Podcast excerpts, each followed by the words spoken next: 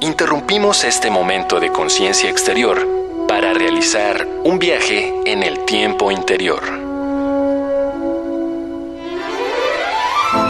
A ese libro inolvidable. A los días en que paseabas por el campus.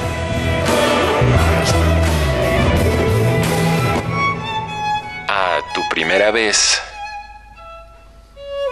en una sala de conciertos. Cada pieza musical suena a un momento inolvidable. Escuchar es volver a vivir.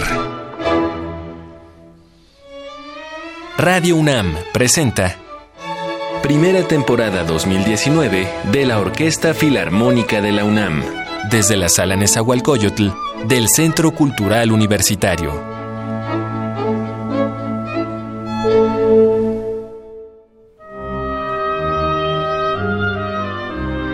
La historia está llena de paralelismos biográficos. Las similitudes entre los inicios musicales de los grandes compositores de academia obedecen más a la fórmula que a la coincidencia. Es necesario que iniciaran una formación musical desde niños y no es raro que muchos de ellos interpretaran ante el público desde su infancia. La posición social de las familias han variado, pero todas ellas les procuraron una temprana educación musical.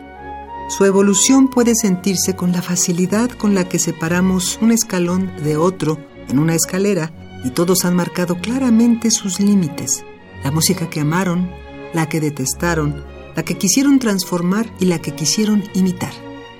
Hasta este punto, la fórmula del genio, aunque interesante, es repetitiva y poco podemos destacar de ella. Y ese es el valor de conocer la historia musical. Todos los genios se parecen y ninguno es igual.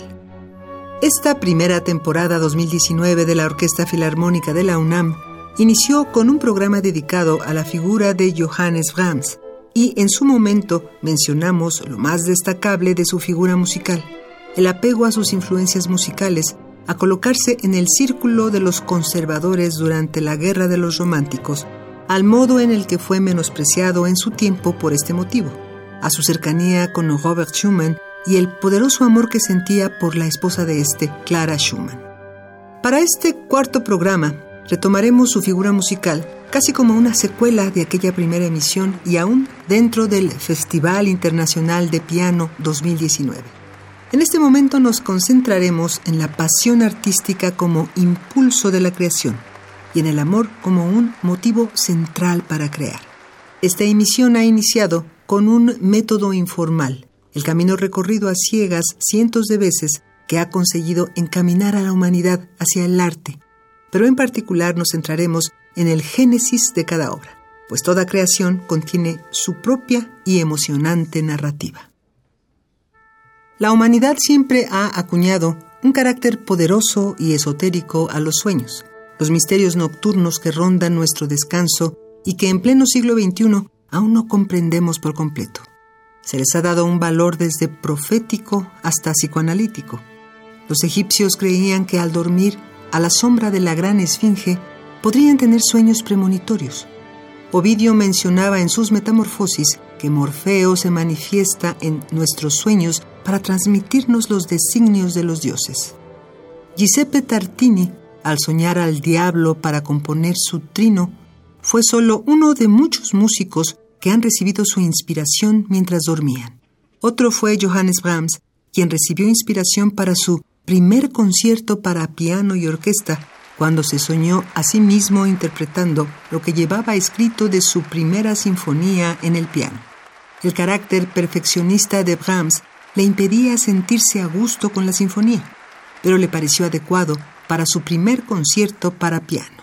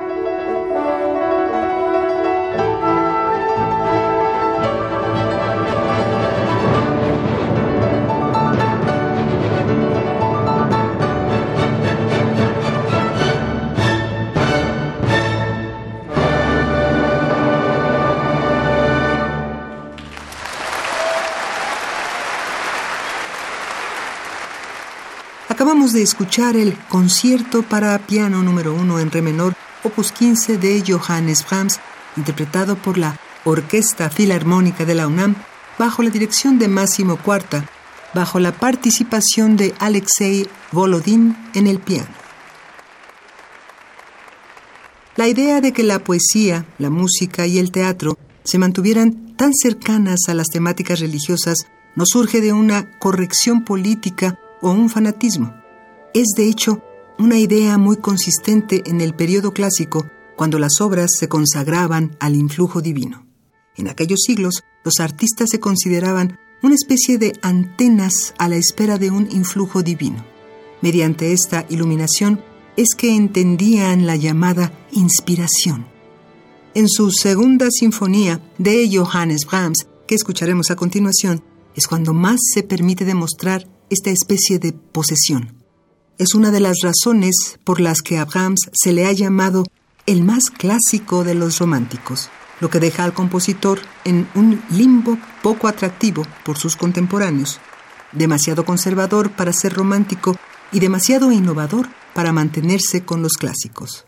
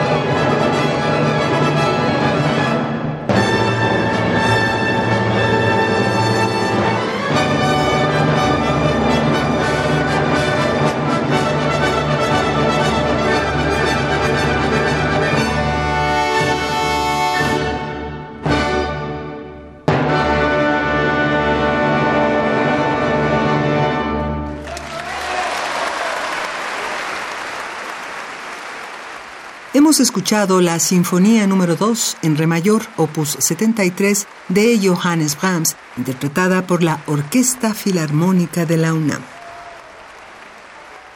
Todos hemos tenido, en algún punto de nuestra vida, una idea excepcional, una historia memorable, un método para resolver un problema, una propuesta laboral impecable, un chiste adecuado y preciso. ¿De dónde proviene nuestro ingenio? ¿Cuál es la explicación de la creatividad? El arte ha buscado durante siglos la explicación precisa en estas interrogantes. Y paradójicamente, en el mismo misterio que envuelven las respuestas, es que encontramos el placer de la contemplación artística. Al contemplar el Partenón, la Gioconda, al leer el Primero Sueño o escuchar a Brahms, sabemos que algo está pasando en nuestra mente y nuestro corazón, pero no sabemos expresar lo que ha tenido que expresarse con creatividad. Existe una palabra para definir la emoción que sentimos al estrellarnos contra una pieza de arte que nos reconstruye después de rompernos, que nos transforma, la catarsis. Agradecemos tu compañía a lo largo de esta emisión y te invitamos a escucharnos el próximo domingo durante otro programa más de la primera temporada 2019 de la Orquesta Filarmónica de la UNAM. Estuvimos con ustedes en los controles técnicos Miguel Ángel Ferrini, el guion de Mario Conde, la producción de Marco Lubián y la voz de Tessa Uribe. Gracias, que tengan una excelente semana y hasta la próxima.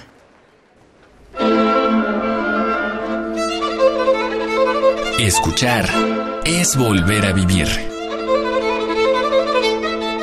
Porque los recuerdos también se ensayan, se afinan, se entonan y se interpretan. Hasta entonces, tenemos una semana más para construir nuevas memorias. Radio UNAM presentó Primera temporada 2019 de la Orquesta Filarmónica de la UNAM, desde la Sala Nezahualcóyotl del Centro Cultural Universitario.